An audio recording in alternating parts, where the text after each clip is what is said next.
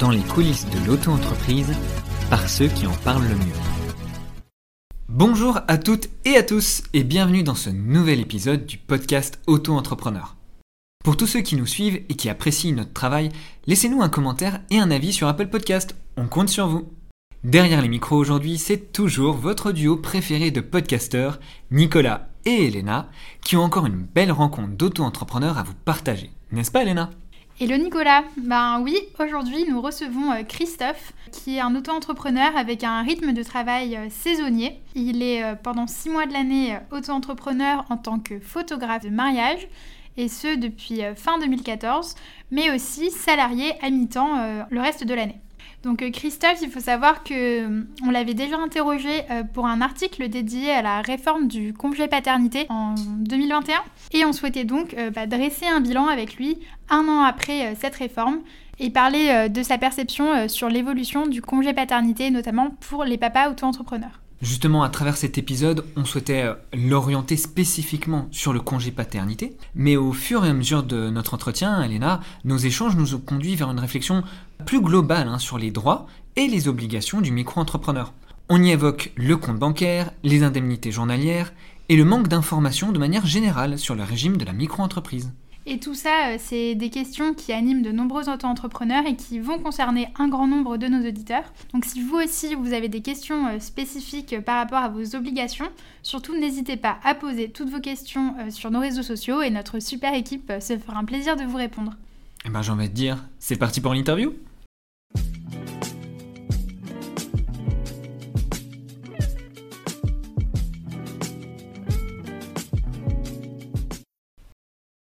Christophe, bonjour. Bonjour. Est-ce que tu peux un petit peu euh, te présenter, s'il te plaît, à nos auditeurs? Alors, je suis euh, micro-entrepreneur. Je suis euh, basé entre Lyon et Saint-Étienne, mais je suis dans la Loire. Et j'ai une activité photographique, donc principalement sur les mariages. Je fais photos et vidéos, mariage, entreprise, depuis fin 2014. Et est-ce que euh, ton auto-entreprise est ton activité à titre principal ou alors est-ce que tu as, euh, tu as un autre emploi à côté? Alors, ce n'est pas mon activité principale. J'ai une autre activité à côté qui, où je suis en fait euh, à temps partiel. Pendant six mois de l'année, je suis sur mon activité salariée, on va dire. Et les autres six mois de l'année, donc qui vont à peu près de avril à octobre, je, je me consacre entièrement à ma, à ma micro-entreprise. Donc, euh, ça me permet vraiment d'avoir euh, deux temps dans l'année euh, ou une année coupée en deux avec un, salaire quoi qu'il arrive. Et donc, pour toi, le, fait de garder un emploi salarié, ça représentait une sécurité, c'est ça? Alors, euh, oui, on peut voir ça comme ça. Et surtout, je, j'étais parti pour euh, être euh, micro-entrepreneur à temps plein. Et il s'avère qu'on m'a, qu'on m'a fait une proposition dans mon, dans mon emploi. ça s'est révélé être, être judicieux de l'accepter, puisqu'après, on a eu le Covid, juste, juste après. C'était fin 2019. Et donc, euh, donc j'ai fait 2019-2020 en essayant comme ça. Et après, oui, on est parti sur le Covid. Donc, c'était intéressant de garder, euh, garder un emploi salarié, euh, même à mi-temps, même avec les aides de l'État. De toute façon, ça me permettait au moins, puisque la reprise est là, mais elle n'est pas non plus si simple qu'elle qu'elle pourrait en avoir l'air. Et donc, ça me permet aux gens d'avoir une sécurité. C'est intéressant d'avoir ton retour parce qu'on a, on a échangé avec pas mal euh, d'auto-entrepreneurs euh, justement pendant le Covid et qui disaient effectivement que bah, les aides de l'État euh, c'était compliqué, c'était pas, oui, pas toujours facile de les obtenir, pas toujours le montant attendu. Donc effectivement, le fait d'avoir un peu ce, cette, ce complément, c'était un choix qu'ont fait beaucoup d'entrepreneurs pendant le Covid. Mais que ce soit le fait de soit de créer leur auto-entreprise pendant le Covid ou bien justement d'avoir en tout cas deux activités. Est-ce que tu peux nous expliquer un petit peu ton quotidien vis-à-vis de, ce cycle d'alternance entre ta micro, ton activité salariée? Comment est-ce que tu t'organises du coup? Eh bien, c'est pas toujours très simple. Euh, ça demande euh, avoir une micro-entreprise, ça demande quand même beaucoup de temps. Ça demande d'avoir beaucoup de disponibilité pour euh, répondre aux mails, euh, faire des devis, ce genre de et continuer à être actif sur les euh, sur les réseaux sociaux parce que c'est ce qui nous permet de faire beaucoup de communication et beaucoup de publicité. Donc pendant les six mois de l'année où, je suis salarié, c'est moins évident. Ça demande beaucoup de temps, surtout que bah, puisqu'on est dans le thème du, congé paternité, donc ça veut dire que j'ai une petite il n'y a pas très longtemps. Donc autant vous dire que je dors pas beaucoup. on, peut imaginer, mais. ouais, c'est pas évident. Après, j'ai la chance d'avoir mon épouse qui est aussi micro-entrepreneuse et il faut l'accorder. Du coup, euh, on est dans le, dans le même secteur d'activité et on travaille, euh, on travaille souvent ensemble. Donc, euh, bon, ça me permet aussi de, de, me soulager un peu, notamment sur la réception des mails et ce genre de choses. on, travaille beaucoup à deux pendant la, la période où je suis, où je suis salarié. Ah, justement, là, tu es en train euh, d'effleurer des sujets qu'on veut aborder avec toi, cet équilibre justement entre la vie pro, la vie perso, et tu es déjà rentré dans le vif du sujet de cet épisode qui est le congé paternité. Est-ce que tu peux nous expliquer un petit peu justement euh, quelles ont été euh, les conditions de ton congé paternité à toi? Donc si j'ai bien compris, c'était avant cette fameuse réforme. Oui, c'était juste avant la réforme, puisque euh, ma petite est née le 25 décembre 2020 et la réforme est passée en juillet 2021. Donc, pour ma part, j'ai eu les 15 jours de, congé paternité. Il n'y avait pas de rétroactivité possible hein Non, non, non, aucune. Et du coup, j'ai vraiment eu que les 15 jours. Comment est-ce que tu as été informé de, tes droits, du coup, concernant le congé paternité? Alors, c'était pendant mon activité euh, salariée. Donc, moi, ça m'a permis de prendre mes informations au niveau de mon entreprise. Donc, tu as bénéficié, en fait, c'était au titre de, de l'activité salariée et c'était ça C'était ça, ouais. Mais du point de vue de la micro-entreprise, du coup, tu n'as eu aucune information? Non, j'ai eu aucune euh, information. Après, moi, je le savais parce que je sais que c'est un droit. Tous les salariés sont concernés puisque c'est un droit, il faut, il faut l'utiliser, quoi. J'aimerais revenir sur le fait que euh, oui, tu avais cette information du fait que tu étais salarié, mais euh, que euh, tu n'avais euh, apparemment pas eu d'informations concernant la possibilité aussi d'avoir un congé paternité quand on est micro-entrepreneur à titre exclusif. Est-ce que tu penses du coup qu'il y a une mésinformation, un manque d'informations vis-à-vis justement des, des papas micro-entrepreneurs?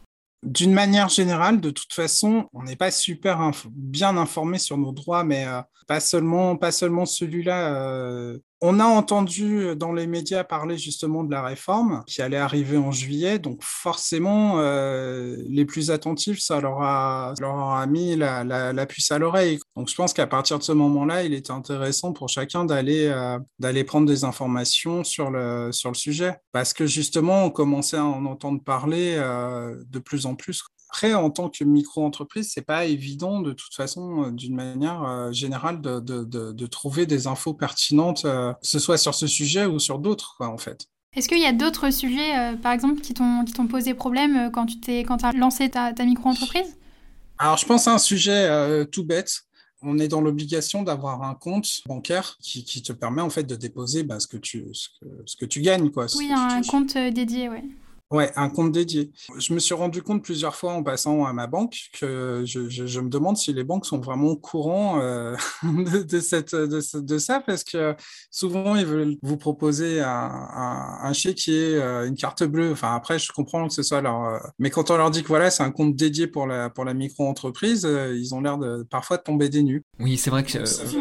Dans, tu sais, on a un groupe justement sur Facebook avec euh, un grand nombre de micro-entrepreneurs et c'est une question vraiment récurrente, ce, fameux compte dédié. Euh, il y a plusieurs choses. Il y a le fait que si tu as moins de 10 000 euros de chiffre d'affaires sur deux années consécutives, tout d'abord, bah, tu n'as pas besoin d'avoir de compte bancaire dédié. Au-delà de, de, ce chiffre d'affaires de 10 000 euros, il t'en faut un. Et souvent, les banques en fait vont proposer un compte professionnel. Donc euh, oui, ça. va être payant. Alors après, à chacun de décider s'il souhaite en prendre un ou non. Mais là, on le voit en ce moment avec l'actualité. Il y a une nouvelle mention, je ne sais pas si tu es au courant également, euh, de faire apparaître la mention EI, entrepreneur individuel au masculin, euh, sur eh bien, toute une batterie de, documents. Donc ton livre de recettes, les factures, les devis, même sur certains euh, outils de, communication commerciale comme euh, les flyers, etc. Et ça, il n'empêche que vous, vous risquez d'être bloqué avec des comptes bancaires dédiés classiques. Parce que n'apparaissent que ton nom, prénom. Et les banques sont assez réticentes en fait. Très réticentes. c'est ce qu'on s'est rendu compte avec mm. les, témoignages de nombreuses personnes de la communauté qui disaient que qui ont contacté leur banque. En fait, les banques étaient très très mal informées aussi sur les obligations qui concernaient les micro-entreprises, enfin les entreprises individuelles du coup, mais plus spécifiquement euh, les micro-entreprises. Et même parfois, en fait, c'était très dur pour certaines banques en fait, de concevoir que bah, en fait, la micro-entreprise, c'est une entreprise individuelle. Et on s'est rendu compte qu'en fait, il y avait pas mal de, de manque d'informations euh, de, ce point de vue-là. Donc euh, on, comprend vraiment comment est-ce que tu as pu avoir en fait, ces, ces, doutes et ces problématiques parce qu'il y a beaucoup, beaucoup d'entrepreneurs qui sont concernés. D'une manière générale, après, on a le sentiment que le statut d'auto-entrepreneur s'est fait comme ça, mais et les choses se sont, se sont vite posées et euh, bon, ça, commence à remonter déjà, mais que le, le, statut n'est pas toujours très clair. Les droits, les, euh, j'ai ma, mon épouse qui, est en, qui a été en temps partiel suite à, son accouchement, donc en, tant que, que micro-entrepreneur aussi. Ça a été compliqué aussi à mettre en place euh, ce genre de choses. Déjà, ne serait-ce que pour que pour connaître que ses, droits et compagnie, c'est ouais, c'est c'est euh, le, parcours du combattant des fois. Quoi. c'est quelque chose qui a l'air d'être tombé euh, d'une manière très rapide et pas toujours bien définie en fait. C'est vrai, les indemnités, c'est une question récurrente aussi qu'on a euh, sur les, indemnités journalières pour le, congé maternité et tout ça. C'est beaucoup de gens se posent, se posent la question et effectivement, c'est pas toujours très très clair. En tout cas, c'est pour ça qu'aussi euh, les, groupes euh, comme le nôtre existent, où on essaye un peu justement d'avoir un peu de l'entraide, des retours d'expérience pour euh, aider les, micro-entrepreneurs qui naviguent un petit peu dans, ce quotidien et dans ces, différentes réglementations à y voir un petit peu plus clair et, à discuter surtout et à favoriser le, le partage d'informations. Avec le recul, est-ce que tu dis que ça aurait été peut-être plus pratique d'être accompagné justement un certain temps pour euh, t'informer, voir certains documents euh, administratifs? Alors, je vais faire une parenthèse. Dans mon autre activité, je, fais partie d'un, je suis, euh, je fais partie d'un syndicat en fait, tout simplement. Et c'est une bonne manière parce que bon, on a une vision du syndicat, mais euh, d'une manière générale, euh, c'est pas toujours comme ça que ça se passe, mais c'est quand même une, euh, très bonne, un très bon endroit pour récupérer de l'information sur les droits de, de chacun. Et c'est pas quelque chose qui existe, en tout cas pas que je sache, en micro-entreprise, puisque normalement, euh, c'est euh, individuel, donc euh, on peut pas, enfin, peut pas avoir un, syndicat pour des individus. Ça serait compliqué peut-être à mettre en place. C'est pas pour certaines professions. Il, y a, il me semble qu'il y, a certains syndicats, mais que pour certaines professions. Après, tu as la FNAE, la Fédération nationale des auto-entrepreneurs. Après, est-ce qu'ils sont sous le statut syndicat? Non, je sais pas. Ça, je, crois pas. Mm. Et donc, c'est des bons relais en fait pour, pour faire circuler de l'information qu'on n'a pas toujours pour informer sur les droits de chacun euh, dans, dans, dans, différents domaines. Et c'est vrai que, euh, voilà, euh, alors justement, c'est grâce à des gens comme vous aussi qu'on a de l'information. et ça demande encore d'être un peu plus structuré, justement, tout ce qui est... en fait, faut mettre... On a les textes de loi qui descendent, mais il faut remettre un peu d'humain au milieu de tout ça et des gens qui interprètent correctement les textes et qui les font, euh, qui le font circuler auprès des micro-entrepreneurs qui sont euh, assez une sorte d'adhésion, quoi, en fait, après euh, un retour de, qui veulent bien avoir les informations, quoi. Enfin, je ne sais pas si je suis très clair. Oui, oui. Si, si, non, mais oui, on, le... On a fait le constat déjà sur la, ta première partie de réponse. Euh, là, dans, dans, dans, ton cas, le, syndicat, euh, on a échangé avec beaucoup euh, d'autres de, micro-entrepreneurs qui parlent de l'importance du réseau. Et oui, il ne faut pas se retrouver isolé hein, quand on est micro-entrepreneur. Il faut se renseigner, que ce soit auprès de ces, ces, réseaux locaux, auprès de réseaux syndicaux, hein, si, si besoin est. Et dans un second temps, trouver les sources d'informations qui sont capables de, on va dire, réinterpréter ou, clarifier, vulgariser peut-être les, les, décrets, etc., pour que ce soit intelligible hein, pour, euh, pour les micros qui ben, veulent davantage s'intéresser à leur activité que finalement euh, tout, tout le côté administratif euh, et légal. Mais c'est important que chacun en soit informé et qu'il puisse l'appliquer. Mm. C'est ça, la, la, hum, vulgarisation des, euh, euh, des, textes, en fait, et la bonne interprétation.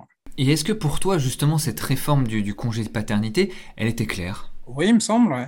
En tout cas, moi, je l'ai comprise d'une certaine manière. Est-ce que c'était euh, exactement ça? Mais il me semble que oui.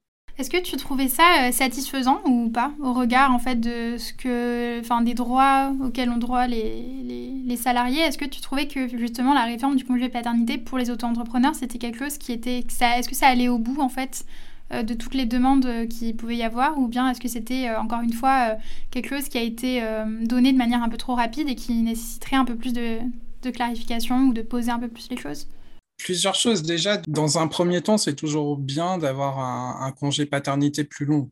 Ça, déjà, c'est euh, essentiel dans la mesure où euh, les, les, euh, pères prennent une, autre place à l'heure actuelle dans notre société. On n'est plus sur, sur papa qui travaille et maman qui est à la maison. Quoi. Donc, forcément, la société évoluant et euh, à mon sens dans le bon sens, déjà c'est une très bonne chose cette réforme. Ensuite, est-ce qu'elle est allée au bout? Euh, Je ne sais pas, c'est à chacun de, voir ce qu'il en est. Il me semble que c'est déjà un pas. On verra par la suite. C'est déjà un premier pas et on verra, euh, on verra comment les choses évoluent et, il faudra peut-être un peu plus de recul pour vraiment juger des bénéfices.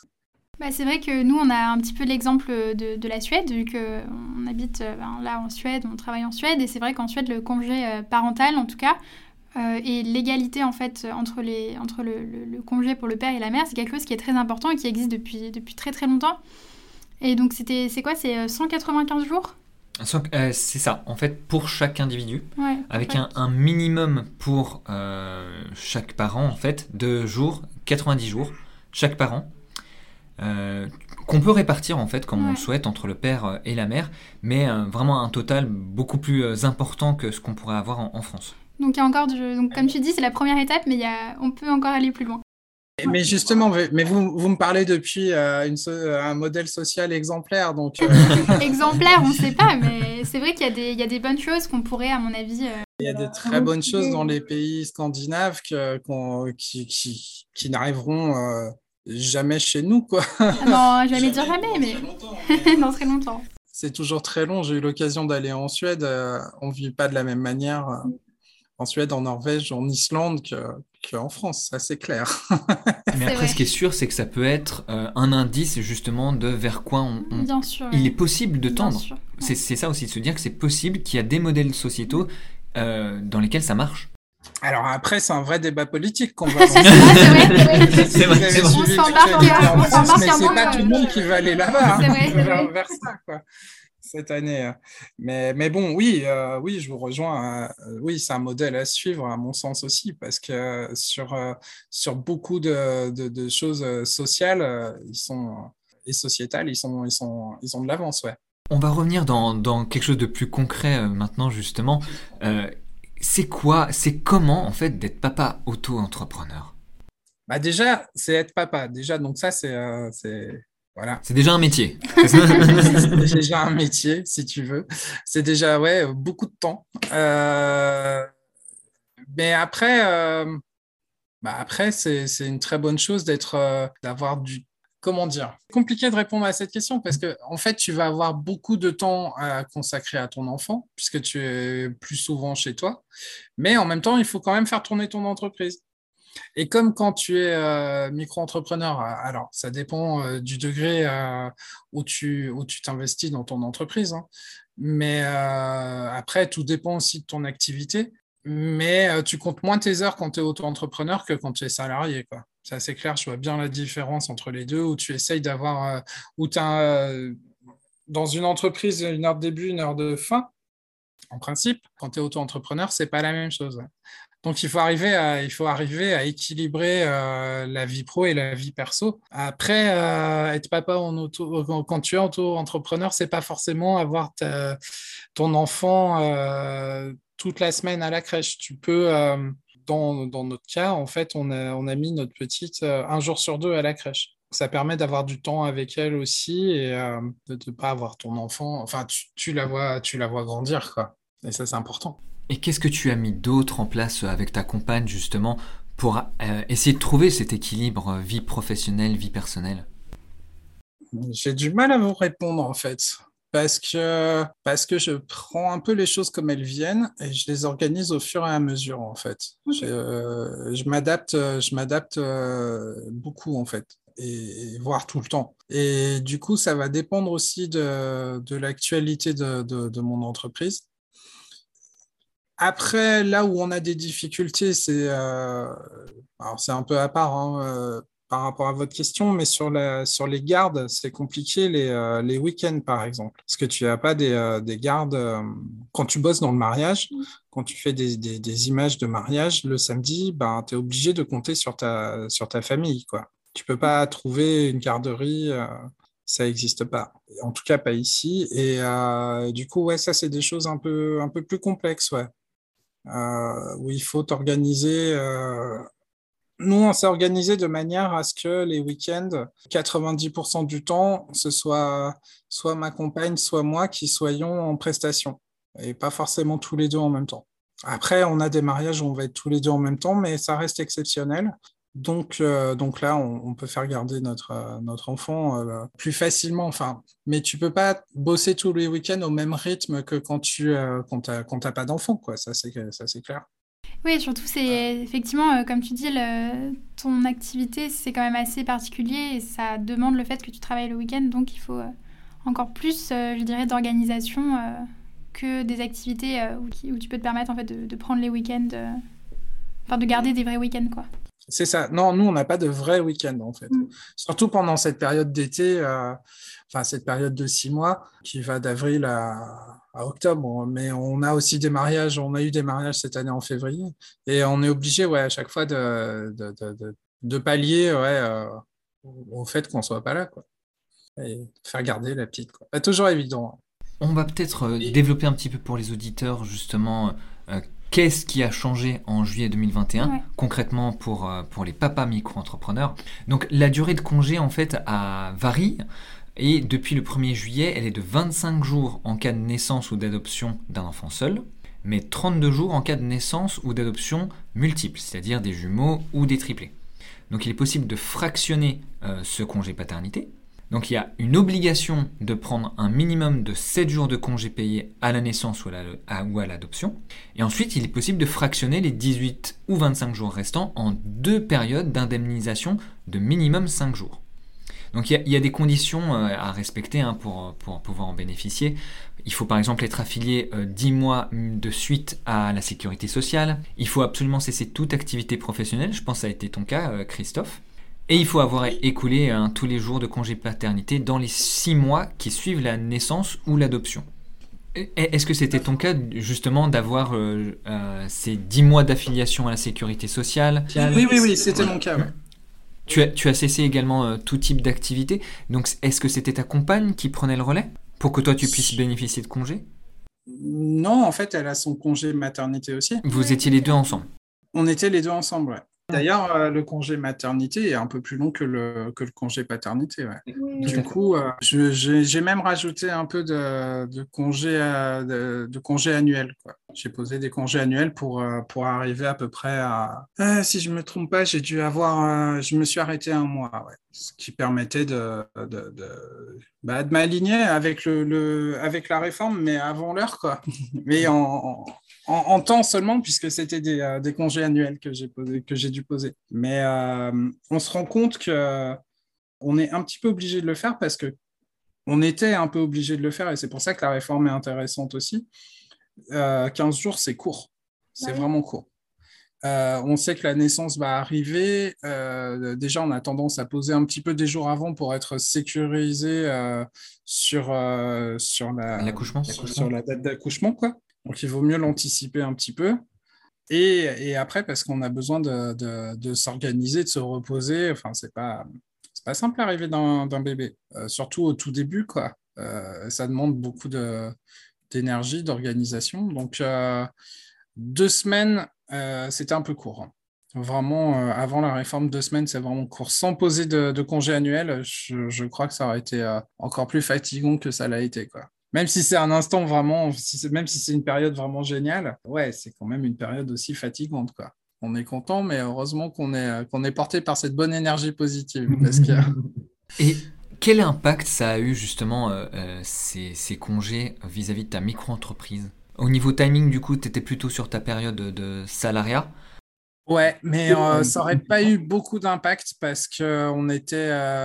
J'ai eu la chance d'avoir ma, ma, petite. Enfin, ouais, si la chance qu'elle soit née le jour de Noël. Ah, c'est un beau cadeau ça. Ouais, c'est top. Il n'y a pas mieux. Et du coup, euh, donc la semaine entre euh, Noël et le jour de l'an, c'est quand même pas une grande semaine d'activité. Et puis, début 2021, on avait encore pas mal de, restrictions avec les confinements, le Covid. Donc, euh, c'était une période plutôt calme. Donc, sur mon, ma micro-entreprise, en soi, ça n'a pas eu un gros impact. après, voilà, on était dans une période particulière. Du coup, on va peut-être revenir, bah, on sur le, sur ton activité, ta micro-entreprise. Euh, quel bilan est-ce que toi, tu, tires un petit peu du régime micro-entrepreneur? Qu'est-ce que toi, ça t'a apporté? Ça m'a permis de me mettre à mi-temps dans mon autre travail, c'est déjà beaucoup. Après, ça aurait pu peut-être aller plus loin s'il n'y avait pas eu le Covid.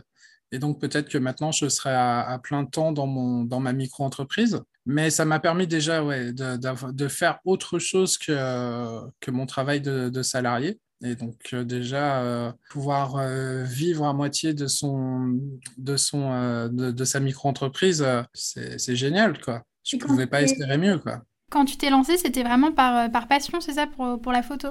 Ouais, et passion pour la photo et pour la vidéo. Et en fait, euh, c'était pour ça au tout départ. Et je me rends compte avec le temps que c'est pas seulement ça, c'est vraiment le, le fait de, de, faire vivre euh, sa micro-entreprise, de rencontrer des gens.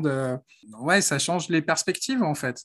Et, et c'est devenu, euh, devenu euh, vraiment important c'est pas seulement l'activité enfin l'activité euh, de la micro-entreprise. Après, on devient son entreprise un petit peu comment c'est un peu le, le, le, truc. Et euh, ouais, c'est vraiment passionnant.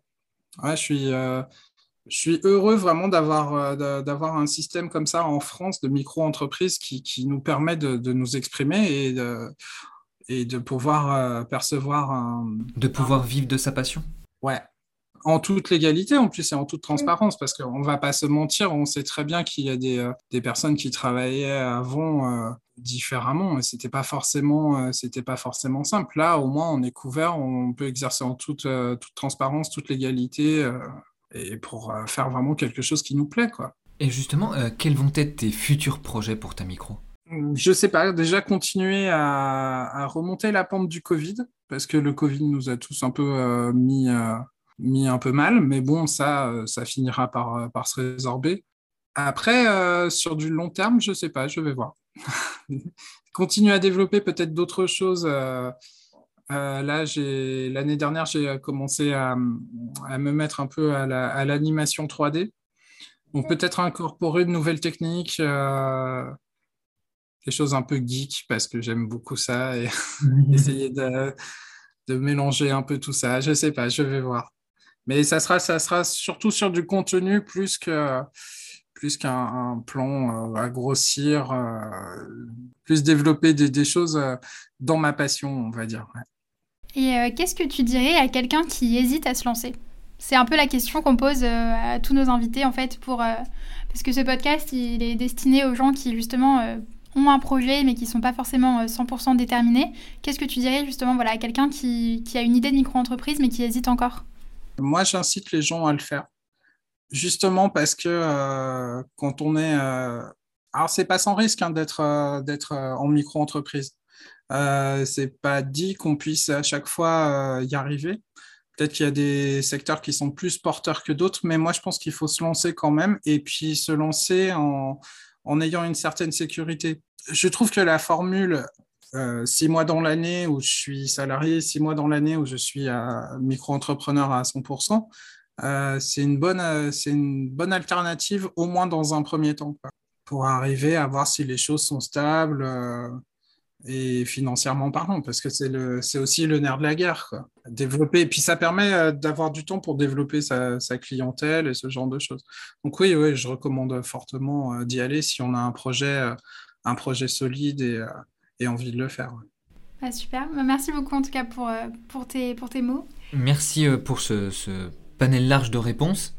Félicitations encore euh, d'être devenu papa. Merci, merci.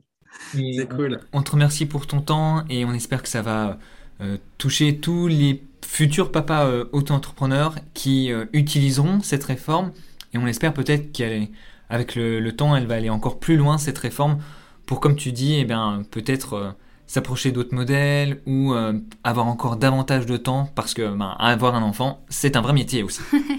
ouais, c'est sûr. Je confirme. Mais bon, c'est que du bonheur aussi. Merci beaucoup. Merci Christophe. Mais de rien.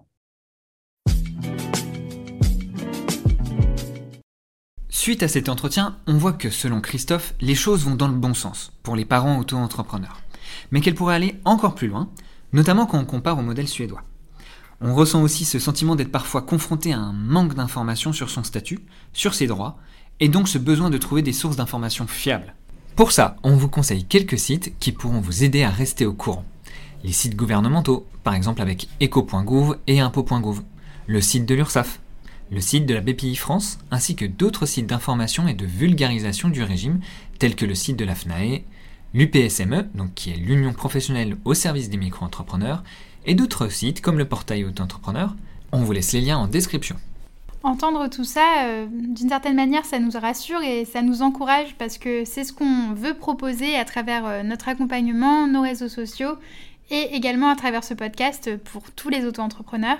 Et c'est pour toutes ces bonnes raisons qu'on vous incite à partager cet épisode à tous les porteurs de projets de votre entourage et à nous suivre sur tous nos réseaux pour rester informés des actualités de la micro-entreprise. On vous souhaite à tous un bon début d'été et on vous dit à, très, bientôt, sur, tous nos réseaux.